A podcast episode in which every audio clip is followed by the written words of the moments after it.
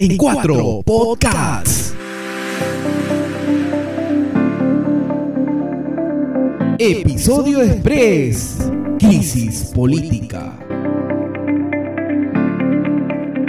Hola, hola, ¿qué tal? ¿Cómo están? Bienvenidos. Esta es una edición especial, extraordinaria de En Cuatro Podcasts. El día 30 de septiembre del 2019 quedará para la historia como un día que sucedió de todo. Esta es una edición terrorífica. Sí, totalmente salida de, un sueño de opio, este día narcótico, porque sucedió de todo. El 30 de septiembre hemos tenido dos presidentes, hemos tenido la disolución del Congreso, hemos tenido un nuevo presidente del gabinete, un, un este, presidente del gabinete se metió al Congreso porque le cerraron la puerta. Hubieron, hubieron de todo. O sea, hubo, eh, hubo elecciones elección, de un de miembro del Tribunal Constitucional, cuestiones previas, hubo vacancia, hubo... Eh, un circo en el Congreso. En realidad hubo un desorden total, eh, un espectáculo deprimente y no solamente un espectáculo para el país, sino para la comunidad internacional. Dirán, no, dirán, oye,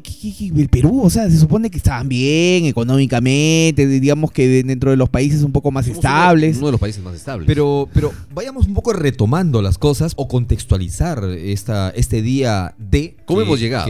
claro, cómo, se ha ido desarrollando este día de... ¿Qué precipitó este 30 de septiembre? Para empezar a hablar del tema paso a paso y que podamos entender esto con, con mayor claridad. ¿Qué pasó? hay que darle, hay que darle la bienvenida a un invitado nuestro, un amigo que ya casi lo sentimos como de casa. Exacto pues nos está acompañando. Oyente ha sido de En Cuatro Podcasts. Y crítico. Crítico también. Constructivo, Y hoy lo tenemos, hemos el gusto de tenerlos aquí en frente a micrófonos. Es un comunicador social trujillano, eh, seguidor de nuestro programa, como ya lo dijeron. Y Fan, se le ha hecho, este, ¿no? Eh, y tenemos el gusto de presentarlo el día de hoy. Su, sueño, su sueño era estar acá. Ay, ay, ay. Ernesto Ortiz, bienvenido a En Cuatro Podcasts. Vicente, siempre muy grato para mí estar acá con ustedes, en este programa que cada día está dando más que hablar en, Trujillo y, en el ciberespacio. Somos el primer podcast, duela a quien le duela, y el número uno eh, trujillano. Y para analizar esta, esta crisis, esta grave crisis, que creo yo voy a ir un poquito más allá, se inicia el 2016 cuando Keiko Fujimori así eh, creyó que le habían robado las elecciones. Cuando pierde, ¿no? Y pierde en segunda vuelta frente a PPK. Creo que ahí se inicia todo. Por un margen muy corto. Flash electoral, el resultado.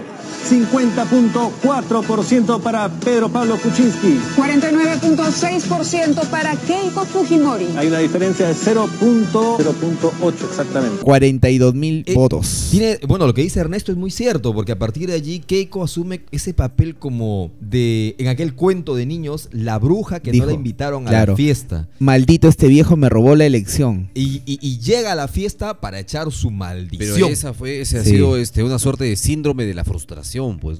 Encargo de la población de ser oposición. Y será el rol que vamos a cumplir con firmeza. Ahí empezó todo eh, y, digamos los asesores a decirle, oye, no, pero tú eres la presidenta, tienes que gobernar eh, en el Congreso. Ya eran dos elecciones que, perdían. En segunda vuelta. En segunda vuelta. Eh, algo así como alguien dijo alguna vez, un reconocido amigo, la Lourdes Flores Nano de, los últimos tiempos. De los últimos tiempos, ¿no? Claro, y, te decíamos, no, ni, ni en Santa Mónica va a ganar este como mi simpatía tampoco, no la va a hacer. pero bueno, ¿qué pasó, mi estimado Ernesto? Ya, el 2016 ella pierde las elecciones. ¿Y luego qué es lo que viene? Bueno, viene una, un, enfrentamiento entre el Congreso, que ha estado dominado eh, por la Fuerza Naranja. 73 votos. 73 votos, 73 eh, congresistas que han querido imponer su voluntad en contra de los principios más básicos, democráticos y racionales. Eh, han actuado de una manera terrible para el Perú y esto ha desembocado en esta crisis que creo que ojalá se solucione con la finalmente tan esperada y anhelada disolución de este Congreso, siempre, que creo que es el peor de la historia, sin lugar a dudas. Siempre fue una mayoría este, obstruccionista, ¿no? No daba pie para, para que haya algún, algún proyecto en pro del desarrollo. Exacto, parece que se movía por un interés oculto eh, o un interés propio, eh, y eso es lo más cuestionable. Esa es la principal observación que le he hecho no solamente las autoridades o las fuerzas políticas ah, adversarias a, a Fuerza Popular, sino el pueblo en general, porque siempre han estado estado gobernando o dando sus leyes en función a sus intereses, protegiendo corruptos porque les sabían sus cuestiones oscuras, eh, eh, el rabo de paja. Si tú te das cuenta, la mayoría de, lo que se hizo en el Congreso fue legislar a favor de, Keiko Fujimori, porque Keiko Fujimori obviamente estaba con un juicio. Fue el tema de los cuellos blancos con Inostroza, porque Inostroza tenía la casación de Keiko, recordemos, en un inicio. Pero bueno, con todo este escándalo. Y ahora, ahora último con Chavarri, ¿no? Bueno, Chavarri, porque, a Chavarri. Entonces Chavarri era el único que, podía garantizar el poder de la fiscalía, que era, era digamos, la que podía un poco absolver a, Keiko Fujimori o que no lleguen eh, sus temas al Poder Judicial y de ahí dijeron, no, el TC es yo la, creo que solución. Eso ha sido, yo creo que eso ha sido lo que derramó la gota de agua para causar la molestia en el pueblo, que a partir de allí, de esos sucesos, fue que comenzaban a pedirle a Vizcarra por las calles, cada vez que Vizcarra se movía a una provincia, a un pueblo, Vizcarra cierra el Congreso. Pero mira las, caras del Fujimorismo y las caras del aprismo, que bueno, trabajaron en pared. Mira, eh, estamos a Becerril, a, Beteta, a la misma Bartra, ¿no? este En un momento fue Salaberry, Salaberry se redimió, se lavó la carita. Se, salió del barco a tiempo. Pero bueno, la cosa es que eh, han habido en los últimos, en las últimas horas, eh, un montón de sucesos, como bien lo narraba Miguel, ¿no? ¿Qué, es lo que, ¿Qué es lo que precipitó esto? Para decirles que nuestro gobierno no se va a quedar con los brazos cruzados. Vamos a actuar con la autoridad y con la fortaleza que nos dan la Constitución y las leyes. Y vamos a actuar con la responsabilidad que este Parlamento no ha sabido demostrar el día de hoy. Esto empieza desde Yo creo que eh, la mitad eh, o antes de que empiece el fin de semana pasado. Sí, empieza aproximadamente miércoles o jueves cuando el Congreso fujiaprista trata de aprobar aceleradamente los nuevos miembros del Tribunal Constitucional. Luego de esto, eh, como si fuera una, una guerra de, un juego de ajedrez, Vizcarra propone la cuestión de confianza. Mi gobierno ha decidido plantear cuestión de confianza al Congreso de la República para cambiar las reglas de la elección de los miembros del Tribunal Constitucional. Empieza un tira, un tira y afloja, ¿no? Exactamente, es decir, tú me pones esto, yo te pongo este otro.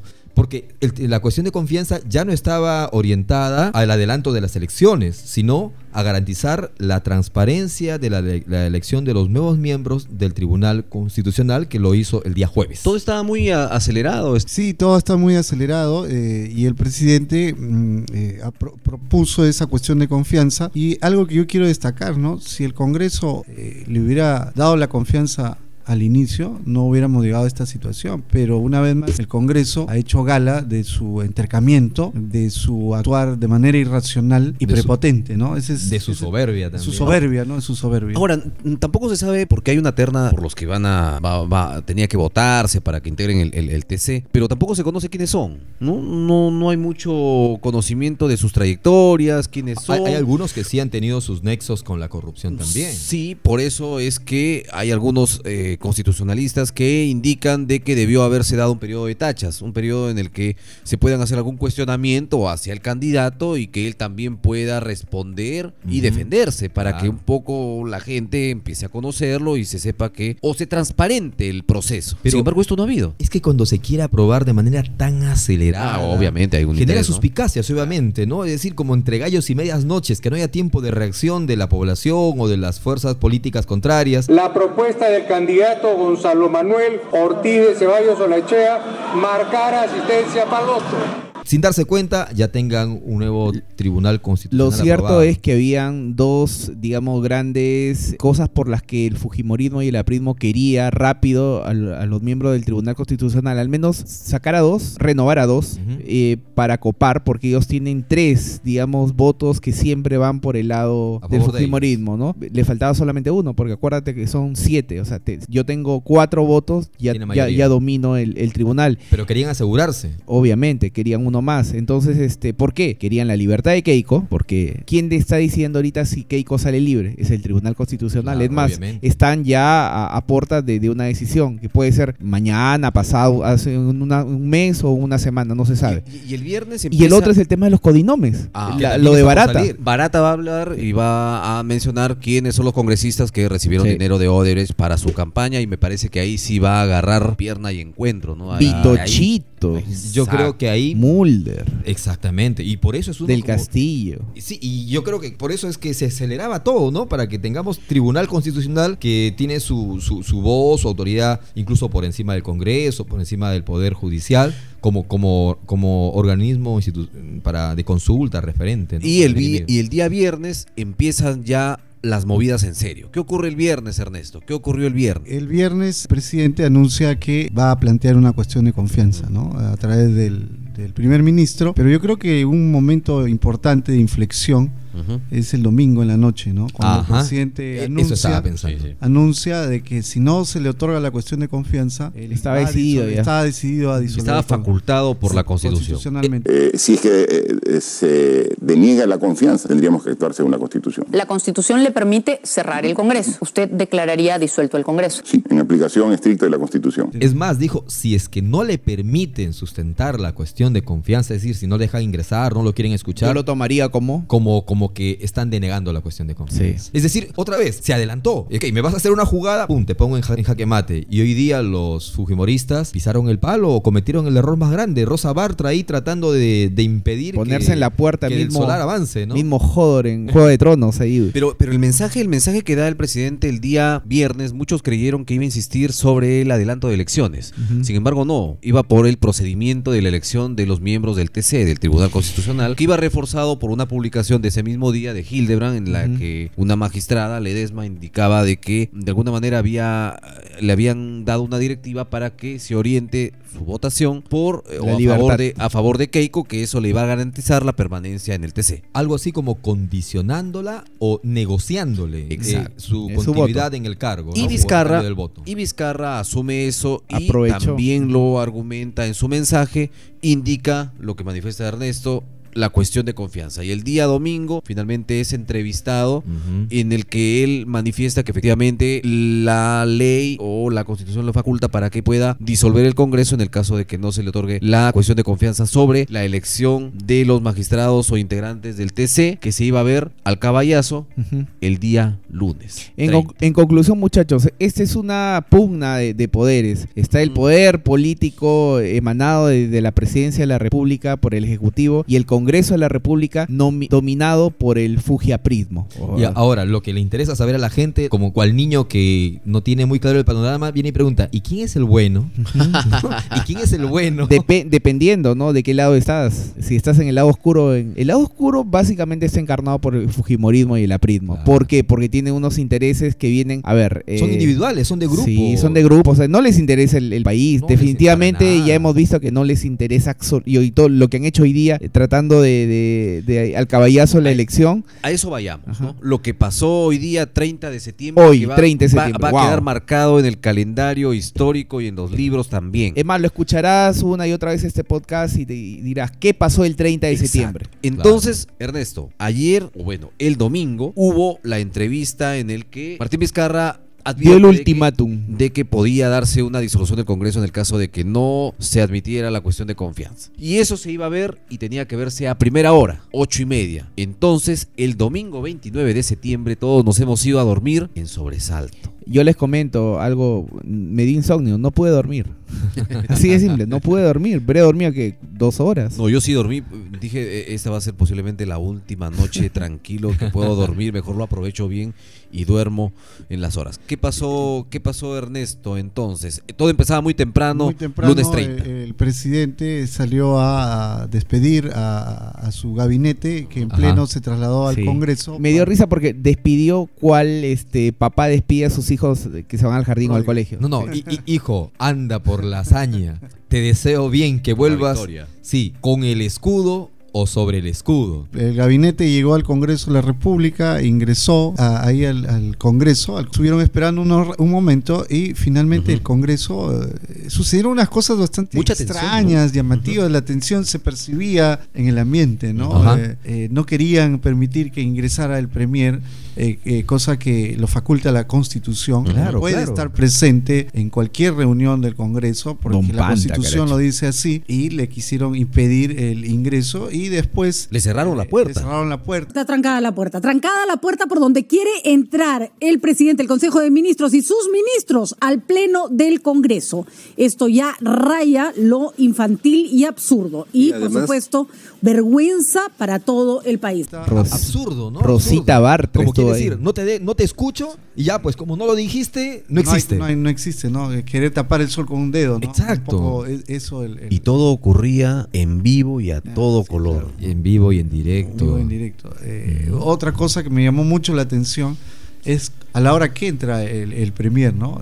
Eh, tengo entendido que un grupo de parlamentarios estuvieron ahí en la puerta y engañaron que eh, el presidente del Congreso Había autorizado. había autorizado Ujú, el ingreso de- de- del premier. eh, ingresó ahí al, al hemiciclo. Raudo. Y este el presidente del Congreso no le quedó otra opción que eh, darle 10 minutos para que exponga y se retire. Y eh, el, el premier eh, actuó de manera muy firme y dijo ¿no? que le agradecía la gentileza, pero que no la necesitaba. No era necesario. No era necesario porque la constitución, que es la máxima norma, le facultaba a él a estar ahí y dirigirse a todo el, a todo el Ah, hemiciclo. Cuando ingresa, cuando ingresa este Vicente, cuando ingresa el premier, justo estaban debatiendo esa moción de censura que interpone Indira Wilca este contra el presidente del Congreso, Pedro Olaechea, quien asume la dirección del debate, estaba en pleno y ahí logra ingresar el premier, ¿no? Logra ingresar el premier y quien estaba dirigiendo el debate dice, bueno, no estaba autorizado para ingresar, no estaba autorizado,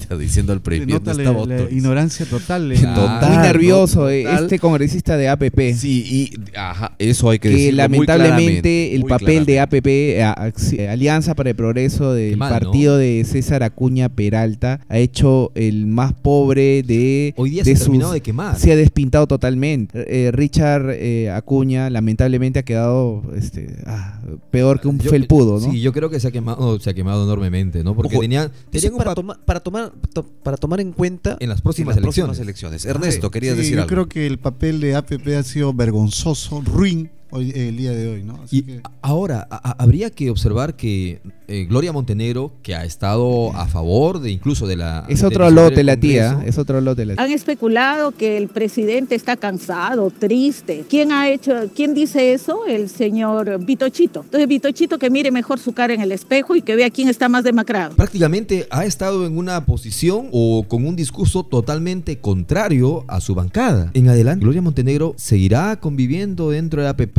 la expectorarán, ¿qué sucederá, no? Todo es muy o, incierto. o ella los expectorará a ellos. Todo es muy incierto. Pero continuemos con la cronología porque esto obviamente va a quedar grabado. Claro, Y obviamente. el recuerdo está muy fresquito como para poder narrarlo en detalles. Sigamos. Y que quede como un archivo Ujú. ahí para... Ingresó don para Panta recuerdo. Raudo. Ingresa Raudo, quien estaba dirigiendo el debate, dice no estaba autorizado para ingresar. Se suspende el debate. Se suspende y Salvador del Solar, el premier, Le llega hasta el centro del Congreso y es rodeado por un montón de gente que en lugar de hablarle eh, parecía que le reclamaban algo, ¿no? ¿Qué haces acá? Vete. Algo, algo como eso. Mientras por detrás iban entrando los ministros también. ¿no? Eh, Momentos de incertidumbre. 20 minutos de incertidumbre más, más o o menos menos. ¿no? eso en Pa- espera. Parecía una estrategia militar, una, estrate- una estrategia policial, mientras que uno En- hace y al fin los otros están por otros lados tratando de, de- Y, de- y- de y ganar luego, terreno. y luego de Se, re- se reanuda la sesión. se reanuda luego de una espera tensa.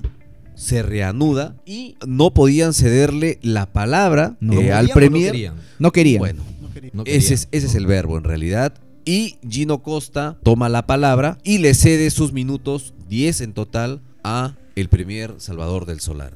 Sí, y ahí Salvador de Solar eh, plantea claramente la cuestión de confianza, ¿no? Hago cuestión de confianza en este mismo momento para que el Parlamento decida si nos otorga la confianza y considera, por lo tanto, que hay que hacer uso de transparencia o para que nos la niegue si considera que va a seguir adelante con ese procedimiento.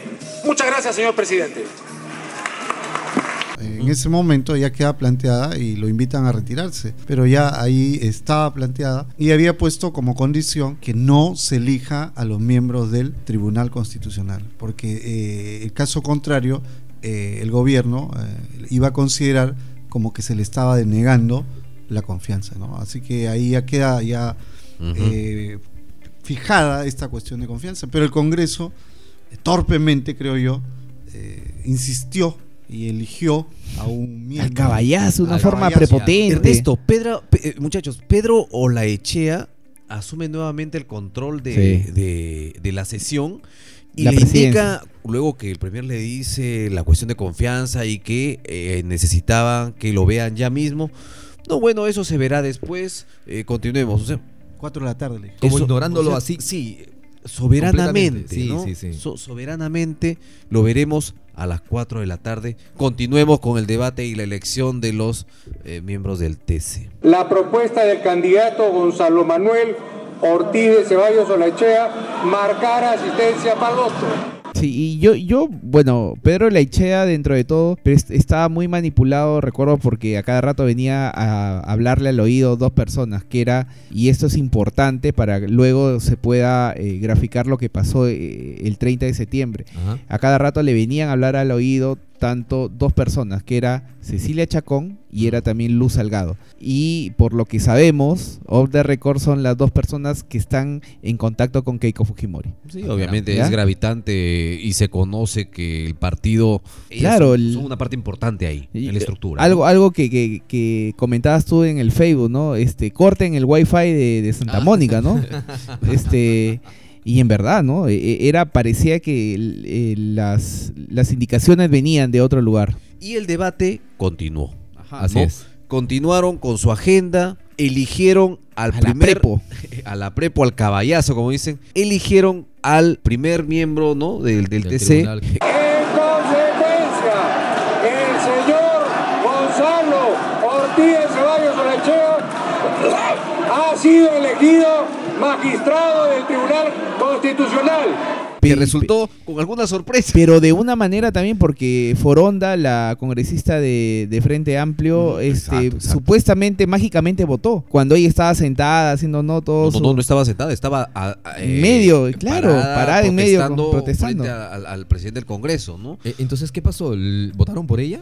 Sí. ¿Qué pasó, Ernesto? Eh, parece que alguien presionó el, el- el- el botón por ella, ¿no? Y re- reclamó. ¿Un y- fantasma? y- y algunos creen que ha sido alguien de su misma bancada, ¿no? Eso es lo que. Y se pidió en la sesión que se revisen los videos para aclarar ese tema. Así Nunca, que se- nunca se aclaró, ¿no? No, hasta ahora no. Se supone que tendrá que aclararse porque los videos van a demostrar quién eh, fue el que presionó el botón que hizo que ella votara, ¿no? Por lo cual han pedido que se invalide esa, Esa votación, votación, ¿no? claro. Del, donde salió ganador el primo del presidente del Congreso.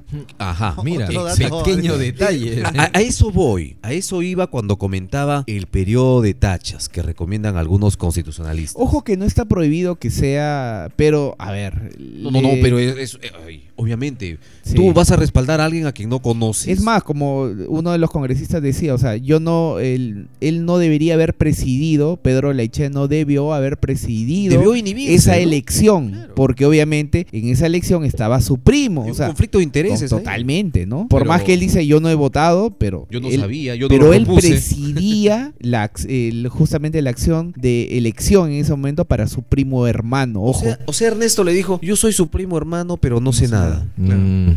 Eh, bueno, el presidente del Congreso argumentó que no había, él no lo había propuesto ni su bancada, ¿no? Que ellos no habían sido la- de la idea de proponer a su primo hermano como miembro del TC, pero no, no se veía muy elegante que digamos.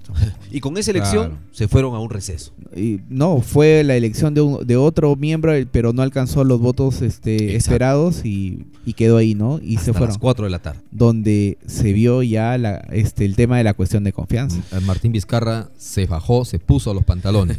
Mientras tanto, las redes sociales her- hervían. Uh, En, explotaba. en- en Twitter ya, ya, eh, eh, ya estábamos en, en- un- en una situación absolutamente caótica, que es lo que llegaría luego. Cuando- Pero sigamos con la cronología. Claro, cuando eligen al primer miembro del Tribunal Constitucion- Constitucional, parecía de que Vizcarra no disolvía el Congreso y las redes sociales decían, te estás demorando mucho, hazlo ya. Antes ya". de las 4. Antes Sí. de las 4.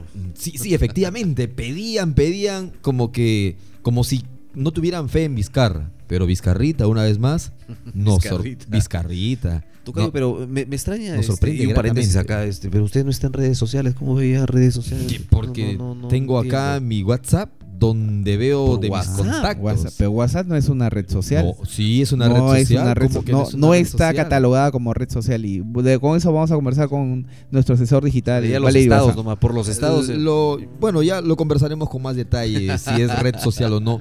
Yo creo que por ahora el tema es la cronología que estamos haciendo, Bueno, ¿no? entonces, continuando con esta historia de este día histórico, se retoma el debate y empiezan más problemas. Ajá. Sí, porque a la par, cuando se discutía el tema de, de la, eh, la aprobación al, al primer ministro a su cuestión de confianza, salió cadena nacional el mensaje a la nación de, de. Martín Vizcarra. y a la par en ese momento, pues parecían que se empezaron a apurar a- allá la elección, ya querían, era una cosa como que a las ganadas, ¿no? Este, ¿quién, quién este, no, mejor le damos la confianza para que este de acá, no. Por- ¿Le ganaron por cuánto? ¿Por 30 segundos? Eso es, eso Este, es como Ernesto. Por, por unos minutitos. ¿Ganó por una nariz o una Por cosa 15 así? segundos, ¿no? Por 15 segundos. Dijimos antes que sí, sí le atracamos en la cuestión de confianza. Me parece hasta los apristas salieron a decir. Todos, una parte, todos querían, no, no, Sí, sí, todos- ¿Cuánto, duró, ¿Cuánto duró ese, ese debate? ¿Dos minutos?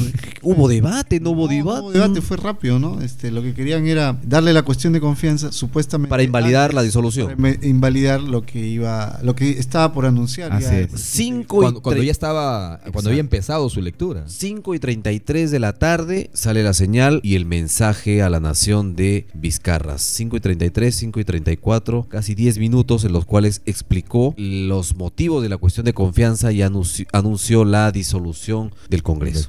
y en respeto irrestricto de la constitución política del Perú, he decidido disolver constitucionalmente el Congreso y llamar a elecciones de congresistas de la República. Disuelto el Congreso, empezaron los problemas. Y to- pero, todo el Perú explotó Más de alegría. Yo estaba Fue casi como un gol de Perú que va al mundial. ¿no? Algo así te iba a decir. Yo estaba en clase, mis alumnos estaban sustentando un tema de precisamente de los cursos de radio y uno de ellos, ¡profe! El jefe de Estado Martín Vizcarra acaba de disolver el eh, Congreso de la República en un acto histórico que no se veía hace más de 20 años. Disolvieron el Congreso, disolvieron. Todo el mundo comenzó y se cambió del Se tema, abrazaban y-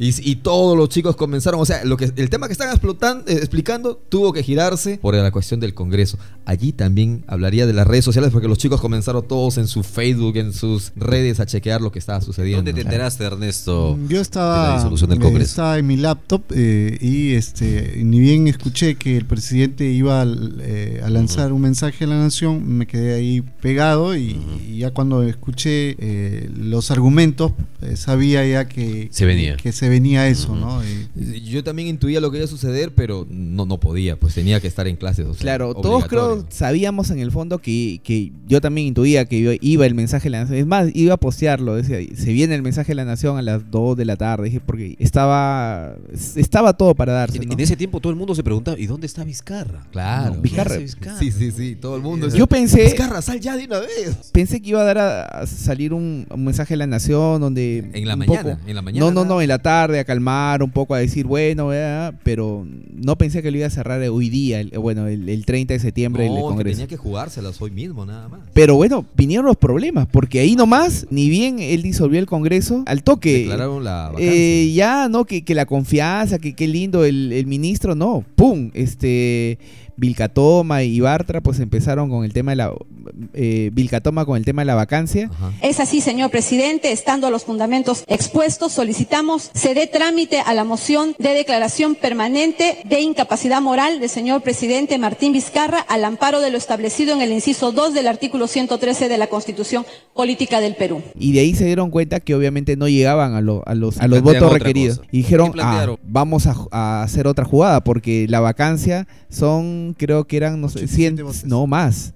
105 Ah, votos. 103 para 103 hacerlo en ese votos. Para esa- ese entonces No, no tenía, no tenía. no los votos este, suficientes. Jamás Dijeron, iban a llegar a esa Y ahora, cantidad. ¿cómo lo sacamos? Y vieron una argucia en el tema de de la Constitución. El Congreso de la República acuerda, uno, declaración de incapacidad temporal del presidente de la República. Declárase de la incapacidad temporal del presidente de la República, ciudadano Martín Alberto Vizcarra Cordero. La famosa suspensión que nunca se vio utilizado. Y es más, eh, según constitucionalistas dicen que eso se dio cuando un presidente tenga algún problema físico Pero explícanos un poquito o médico. más. Sí, precisamente a eso iba. Pre- Explícanos un poquito más qué es la suspensión para que todos quienes nos escuchan puedan entenderlo con claridad. Claro, bueno, se, se suspende 12 meses al presidente de la República. Es decir, casi hasta, hasta que acabe su, su periodo. Así es. 12 meses y mientras tanto asume la, la vicepresidenta y como era una cuestión Pero previa, una de cuestión de. Temporal, eh, física, temporal, algo así. En ninguna este, está Martín Vizcarra, No sino que lo, lo han Sí. tratado de forzar Forzado, esto. sí. Ya, muy bien. Si hablamos un poco de disolución, porque no ha habido una votación o había una votación eh, este, paralela, digamos que también, o sea, Vizcarra está en el filo, no es que lo ha hecho escrupulosamente como dice la Constitución, tiene por ahí sus... Sus, sus vacíos. Mm, sí, sus cosas. Igual el Congreso. O sea, es como que... Pero entre los dos, ¿quién está, digamos, ¿Quién tiene el poder? más, más firme? o ¿Quién tiene el quién poder? está más aterrizado? Eh, cualquiera que, venga de afuera me va a decir, ¿quién tiene las Fuerzas Armadas y, y policiales este, de la mano? Vizcarrita. Vizcarra. Incluso hace poco han salido unas imágenes de Vizcarra reunido con todos Pero los- ojo, a ver. los altos mandos. Ojo, eh, estamos viendo, estamos todavía cronológicamente. Pasó lo, lo de Jenny Vilcatoma con, porque planteó la vacancia, ¿correcto? Y la vacancia está corriendo paralela a la suspensión. Luego Rosa Bartra, digamos, sustentó todo el tema de la suspensión Ya. y lo suspendieron. y después de suspenderlo, obviamente, ¿qué, qué es lo que viene? La sucesión en el mando viene Mechita. Ah, es decir, juramenta, en este caso, la siguiente en el mando, que era Mercedes. Para el Congreso, supuestamente, ¿no? Es recibida entre aplausos, valga mencionar, de todos los parlamentarios quienes se ponen de pie y aplauden a Mercedes Arauz como eh, nueva presidenta de la República. Ya lo suspendieron a Vizcarra Oye, en su, es- en su imaginación. Claro, esto me hace recordar en la década del 90 cuando otro presidente puesto por el Congreso, ¿no? Recuerdo. Marte- Máximo San Román. Máximo San Román que se Ah, puso a la pues, banda cuando, presidencial. cuando Fujimori dio el autogolpe el, El autogolpe, 5 de abril. claro. disolver, disolver temporalmente el Congreso de la República hasta la aprobación de una nueva estructura orgánica del Poder Legislativo, la que se aprobará mediante un plebiscito nacional.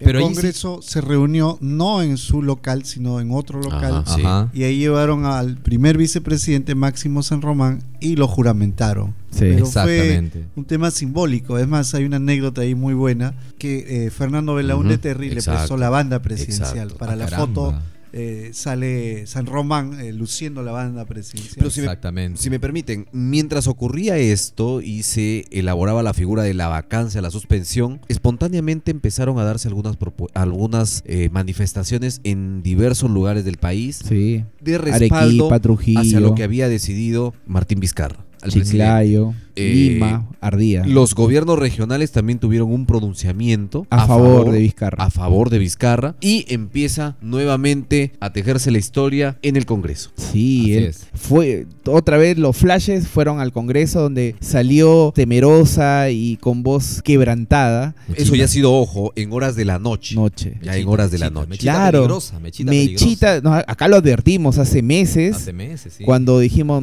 el factor Meche, ¿no? Viene Villa Mercedes fuerte, ¿no? Viene Mercedes Arauz que tengan cuidado más de Mercedes Arauz que, que de otros. Y asumo esto con entereza.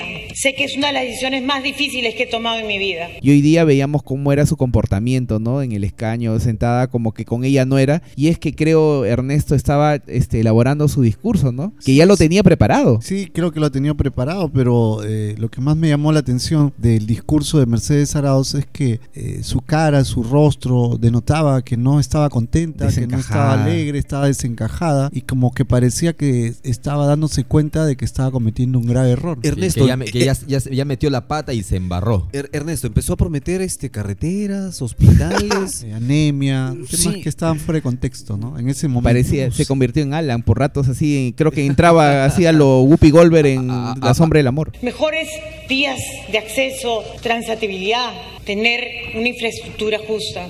Reducir enfermedades que no deberíamos tener. A propósito, ya que mencionaste a Alan, salían unos memes que decían, Alan, mira lo que te estás perdiendo por hacerte la de Kurt Cobain, ¿no? Pero a ver, Mercedes Arauz ha jugado, digamos, un papel eh, penoso, eh, ruin, un, un Una, papel... amiga por ahí, una amiga por ahí publicó, no, muy- no merecemos una primera presidenta en estas Sí. circunstancias. Por estos santos evangelios desempeñaros como presidenta en funciones ante la suspensión del presidente Cornejo, Martín Vizcarra Cornejo. Sí, juro. Si así lo hicieres, que Dios y la patria lo premia, si no la demanda. La verdad, a mí da pena, da cólera también el tema de cómo se presta para, para, es- para digamos, esta pantomima, este circo El que está armando. el poder la, la embriaga. Y sabes qué, ¿no? lo, lo que a mí me llegaba más era ver las imágenes de Bartra, Becerril besándola, abrazándola. O sea, todos los fujimoristas apapachándola. Yo creo que es el beso de- Fotos, selfies. Yo creo que es el beso de Judas, porque Se- la están crucificando. Se ¿no? realizó, se realizó el besamanos, ¿no? Todo el Sí. mundo asistía y se tomaba el selfie. Lo que le llaman el besamanos. Pero lo están haciendo los congresistas. Un hecho nunca antes visto. Una presidenta en funciones, así ha sido presentada, que no tiene gabinete, que no tiene jefe del gabinete. No sabemos bien lo que está pasando, la verdad. Hay una presidenta en funciones y un presidente en palacio. Y ahí nuevamente, ¿no? El papel nefasto, vergonzoso. Y patético. Patético Sí. de APP, ¿no? Y creo que los liberteños no debemos Sí, olvidar claro. ese asunto, ¿no? Totalmente de acuerdo. Debemos tenerlo ahí bien presente. Acuérdense, ahí, eso va a salir. Bueno, lo bueno que está en las redes, tenemos WhatsApp, tenemos Facebook, y, y todos hacerle recordar cuando este señor en algún momento eh, intente al- eh, postular. eh, yo lo veo, disculpen a César Acuña, casi paralelo como Chibolín. O sea, no, no le veo mucha diferencia. O sea, ambos no leen y ni, ni, ni escriben, ¿no? Entonces, no le veo mucha diferencia entre Chibolín y César Acuña. Lamentablemente lo, lo tengo que decir, ¿no? Pero, pero, pero hay un detalle más. Mientras ocurría la juramentación que hacía el Congreso, Pedro Olaechea, en su condición de presidente, a- hacia Mercedes Arauz, salía una edición extraordinaria de El Peruano. Ajá,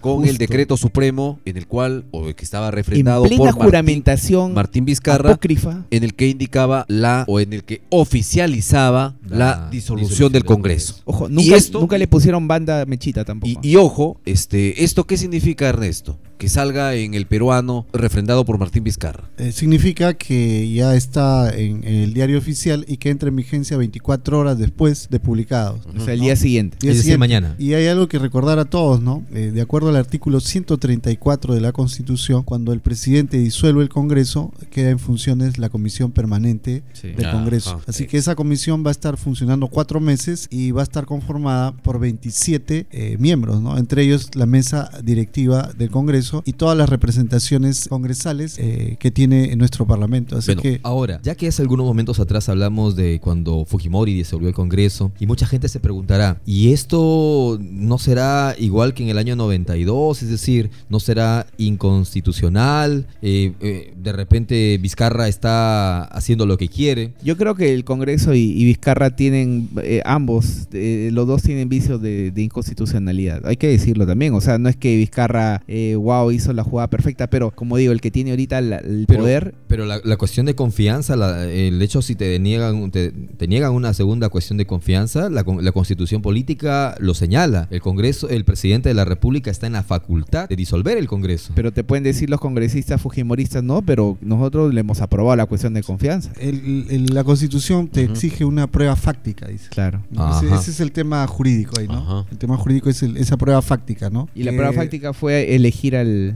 Al- Supuestamente, ¿no? Pero Sí. eso es una interpretación que Todos, estamos haciendo. todos- o sea, acá no, acá no somos ni tribunos ni nada, ni, constitu- ni constitucionalistas, eso es la chamba de ellos, pero sí, hay muchas cosas que se prestan mucho para la interpretación, porque yo he, he leído y he escuchado Ajá, a muchos bien. juristas eh, muy objetivos que están en contra y otros que están a favor. Y- Esto, y esto ponen- quiere decir que más adelante Se viene, no o cuando cambie de aquí en el 2021 se elija un nuevo presidente y su- asuma el poder una, una fuerza política, viendo cómo queda conformada, Vizcarra podría atravesar, atravesar un juicio político. Sí, ¿no? Es que hay algunos va a depender, va a depender mucho si el fujimorismo y el aprismo nuevamente toman el poder. Pero Yo creo que sí. la, cosa pero que lo que la dudo, historia ¿eh? continúa en el 2026, podría también podría puede ser, claro. Pero, ustedes ¿no? piensan que el fujimorismo y el aprismo puedan tener nuevamente Alan la- García, la Alan, García, este, Alan García, acuérdate de su segundo gobierno, después de que nos dejó en las ruinas. Acuérdate, acuérdate lo que nos hizo el fujimorismo en, en la década de los 90, finales de del 90 y ¿Cómo resurgió? Y, y cómo resurgió y, y hay una mayoría, Bueno, porque hubo que gente no. que, que votó tontamente. A ver, yo desde mi punto de vista, a ver, Keiko Fujimori ha sido un invento de los que quisieron perpetrarse o seguir de la mano con las gollerías y, to- y todo lo que le dio el Fujimorismo, o sea, el poder, eh, nego- negociados, corrupción. Entonces inventaron, la inventaron a Keiko Fujimori como una, como la candidata, como la lideresa, que no lo es. O sea, es un invento. Keiko Fujimori es un invento. Bueno, y así llegó la noche del 30 de septiembre con dos presidentes, uno en funciones y el otro juramentado, o la otra, espurio, juramentada por el Congreso de la República, la primera presidenta. La primera presidenta del Perú y mañana se levantará y ¿Qué podría pasar? Ernesto. Bueno, yo creo que el apoyo de, de las Fuerzas Armadas y la Policía Nacional van a ser fundamentales, ¿no? Además, eh, la señora Mecha Arauz es una presidenta sin poderes, ¿no? Sin poderes fácticos. Ella no tiene ninguna capacidad de gobierno en estos momentos y no creo que la vaya a tener. Qué bueno que hayas mencionado lo de las Fuerzas Armadas porque todo el mundo se preguntaba a quién reconocemos como presidente. Claro. ¿Quién ¿A es? Vizcarra o a Arauz? Bueno, habría que señalar que desde la mañana, el 30 de septiembre, desde la mañana, la Policía Nacional del Perú comenzó a rodear al Congreso por todos lados. Los mismos congresistas pusieron el grito en el cielo, ¿cómo es posible? Nos están rodeando, etcétera. Eso ya dejaba entrever desde muy temprano cómo se iba inclinando las fuerzas, en este caso la Policía Nacional del Perú. Pero desde luego, las Fuerzas Armadas ya es cosa mayor, ¿no? Son cosas serias, como se diría, ¿no? Y, y- y las Fuerzas Armadas finalmente, ¿a quién, ¿a quién respaldaron? ¿Qué sucedió? Bueno, el comando conjunto, eh, el presidente del comando conjunto, los generales de división de la Fuerza Aérea, de la Marina y del Ejército han salido a respaldar al presidente Vizcarra, ¿no? Así que creo que eso es un tema fundamental que va a determinar mucho lo que se, vamos a ir viendo en estos días que van a, a seguir a este 30 de, a este inolvidable 30 de septiembre. Se hizo pública una foto, una foto en donde está Vizcarra encabezando lo que decía Ernesto, ¿no? Una- una reunión. Una reunión con los jefes de las, de las Fuerzas Armadas. Y eh, Prácticamente diciendo, es nuestro hombre. efectivamente dándole el respaldo necesario y el respaldo que eh, hacía falta acaso para poder definir finalmente quién es o, o a quién debemos reconocer como mandatario, ¿no? ¿Es, constitu- ¿Es constitucional completamente lo que ha hecho Vizcarra? Es decir, al término de su gobierno en el 2021 o en el 2026 no estará expuesto a que le hagan un, un juicio, un juicio como le hicieron a Fujimori, claro, marcando la distancia entre Fujimori y, y Vizcarra, obviamente, ¿no? En realidad todo es muy incierto en este día. Todo, todo ha sido muy, muy, muy. No hay nada definitivo todavía. Eh, Miki sigue viendo el celular. es decir, seguimos mirando qué cosa hay de nuevo para Ajá. poder este, comentar en esta historia que hoy día, por lo menos, me parece que va a quedar inconclusa. Claro, sí, eh, definitivamente va a quedar inconclusa porque los días siguientes esto tendrá un desenlace. Yo creo que será motivo para tener un siguiente episodio de No podcast. sé si los días siguientes o mañana mismo. Y tendríamos que hacer un cónclave de emergencia. Acuérdense de lo que pasó el año pasado en octubre. ¿Se acuerdan? Octubre milagroso. Todo lo que pasó con Keiko. Mañana y- es octubre. Y los ya. memes decían, este, Keiko, Keiko en la cárcel, un montón de cosas se mencionaban y ya basta, Señor de los Milagros, basta, ya es suficiente. que se acabe octubre ya. Sí, que se- no, y estaba recién empezando octubre. Bueno, hay que recordar y decían quién tiene el poder, ¿no? Eh, los tres comandantes generales del ejército, la Fuerza Aérea, de la Marina, así como el jefe de la Policía Nacional, José Luis Lavalle, ya estuvieron reunidos con Vizcarra y le han dado todo su apoyo. Lo que eso deja a Mechita de una forma muy huérfana. O sea, no, ya, ya Solamente este mm, Pedro Leichea y Mulder son los únicos que lo respaldan. Y ojo, para entonces el, el Congreso ya no tenía a las bancadas, eh, digamos, este, que no comulgan con las ideas fuji- fujimoristas y apristas. Habían, Claro. habían salido del, Cuando eh, el del barco, hemiciclo, ¿no? cuando el barco se hunde. Pero. ¿qué podría pasar con Mechita? Mechita sí la hemos tratado en las ediciones anteriores. ¿Qué podía pasar con ella? Bueno, yo creo que yo creo que incluso hay una implicancia claro, podría judicial. usurpación de, de funciones, funciones. claro, podría Son siete años. La pena es de siete años en su eh, como máxima en su tipo básico y de ocho en el tipo complejo. Ya hoy día la izquierda Frente Amplio ha presentado una denuncia penal contra Mercedes Arauz. No va a estar a su lado Fuerza Popular, ni el señor Archea, ni el APRA, en el momento en que tenga que enfrentar una situación así. Que no se le ocurra pues nombrar un embajador o formar un gabinete. podría terminar en la cárcel. Sí, yo creo que mm, la, la vicepresidenta ha, tomado una decisión temeraria Ajá. eh, y tendrá que hacerse tendrá que hacerse responsable de esa decisión, de- ¿no? claro, de tendrá sus que asumir sus responsabilidades. ¿Lo consideras un error, Ernesto? Un Mm. error, digamos, quizá el mayor error de su vida. Y bueno, mal- este, Mercedes Arauz ha cometido varios errores en política, ha tenido aciertos y errores, ¿no? Por ejemplo, uno de sus mayores errores fue postular o intentar postular por el APRA, ¿no? A la candidatura que finalmente no cuajó y ahora este ceder el, el, al el baguazo, no te, Baguazo no, no te olvides. Ah. El Baguazo en el y- 2009, cuando era ministra del ministra, gobierno. La selva no lo olvida, ¿eh? Sí, la selva no lo olvida y ahora este haber este aceptado juramentar el cargo eh, O sea, la ca- varias veces, ¿no?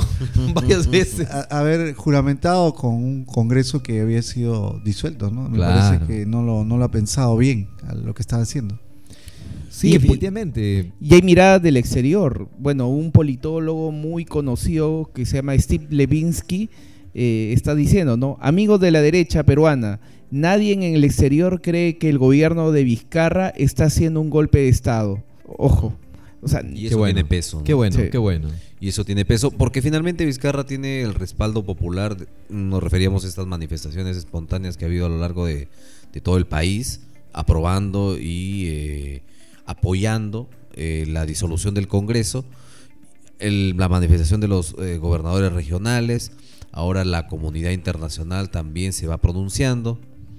Y, y es bueno, ¿no? Y, y marcar la distancia cuando se habla de que el presidente disuelve el Congreso, que si lo comparamos en el año 92 con... con No, es totalmente con, con Fujimori. Claro, para empezar, en el año 92 la Constitución no avalaba el procedimiento de Alberto Fujimori. En cambio, la Constitución, a pesar de que hay sus vacíos en la forma como se ha hecho, sí avala eh, la disolución del Congreso cuando hay la negación a una segunda cuestión de confianza. Eh, bueno, ¿no? en, el, en el año 92, cuando Fujimori hizo eh, o disolvió el Congreso, pues se sacó la careta y mostró su faceta de Dictador. de dictador total. Claro. ¿no? Entonces, el pueblo eh, obviamente no respaldaba nada de eso, sino quedó horrorizado. A diferencia de lo que ha ocurrido el 30 de septiembre del 2019, en el que el pueblo finalmente ha respaldado y apoyado esto porque considera que era necesario que los elementos que estaban en el Congreso sean reemplazados.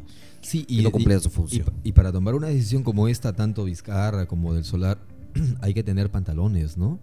Por, lo que conversábamos hace algunos minutos, porque en política, en nuestro país, donde la gente olvida rápidamente y las cosas cambian, pues en la historia los pueden juzgar y a veces de manera perjudicial para ellos, ¿no? Un juicio, ojalá que no suceda eso y que el país, con este sacudón que ha dado este 30 de septiembre, vaya enmendándose poco a poco, ¿no? Que ya no elijamos a las mismas a los mismos representantes que, que dan, que causan luego mucha rabia, mucha indignación. Hay partidos que se han portado, y lo mencionabas y lo Sí. comentábamos también en el desarrollo de, de esta, de este podcast express, eh, que no se han portado a la altura de las circunstancias. Y que no le han dado un, un- un espaldarazo. Por el mismo Acción la Popular, población. Vitocho, ha Uh. votado también por este la vacancia, por lo presentado por Rosa Bartra. Pero este señor Vitocho siempre ha sido un convenido. ya aplaudió desde a, hace mucho a- tiempo. a Mechita también como presidenta.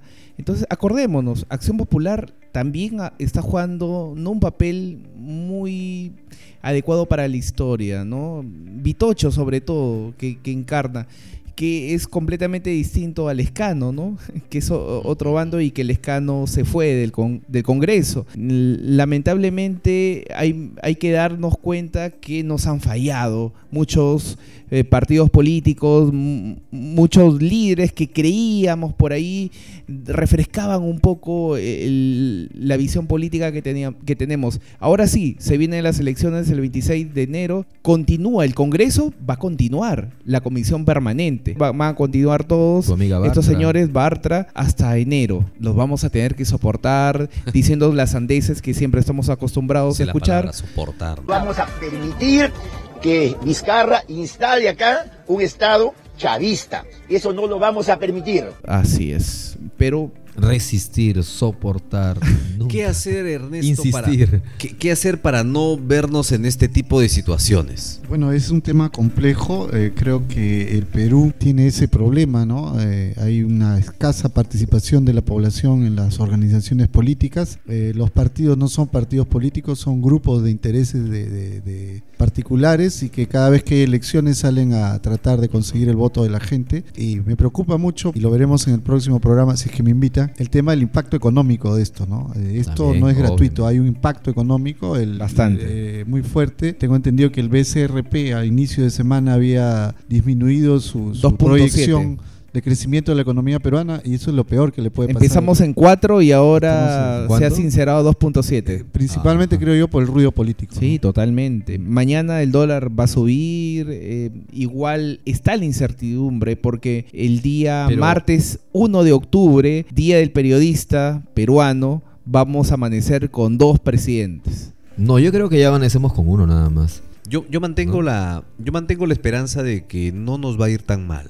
De que de pronto sí se va a notar y se va a dejar sentir cierta confianza en el país al momento de que pase esta turbulencia que espero sea muy corte, que pueda resolverse en las próximas horas acaso que de una manera más clara, pero yo sí mantengo la fe. Sin embargo, sí reflexionaba acaso en el proceso eleccionario que viene el otro año, en enero, eh, qué tan preparados estamos, me refiero a, a como población para poder elegir bien a los representantes que van a incluirse en este nuevo Congreso. Algo que se ha dicho hace algún momento importantísimo creo que es fortalecer los partidos políticos. Porque los partidos políticos desde hace mucho tiempo atrás, y lo, mencionó- lo, lo hemos señalado también en algunos podcasts anteriores, no están girando en torno a ideologías, que es lo que debiera ser. Están girando en torno a personajes. Aquí nada más en nuestro departamento y en varios lugares. Entonces no hay una ideología, hay un personaje, un caudillo, sí, y esto es... Entonces, sí, pero, pero me parece que eso es no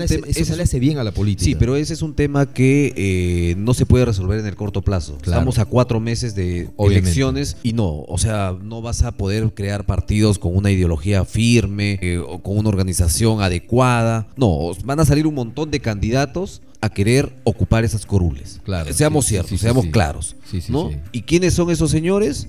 Yo reflexionaba un poco y en, en- en mi cuenta este, de Facebook, supongo que algunos candidatos que han postulado a cualquier, a cualquier cargo y van a intentar meterse ahí. Algunos no cumplen los méritos profesionales ni tienen las calidades éticas. Sin embargo, unos tienen pues el recurso económico que para esas situaciones es bastante preponderante o, es. o por no decirlo gravitante. ¿Y la población cómo queda? ¿Sabemos votar? ¿Pensaremos un poco más? Hasta ahora no Reflexionaremos, votado Porque, nada. ojo, si hay que reconocer Nada bien. algo, es que esta situación de alguna manera es responsabilidad nuestra también, como votantes. ¿Por qué? Porque nosotros hemos sido quienes hemos escogido a esos representantes del Congreso.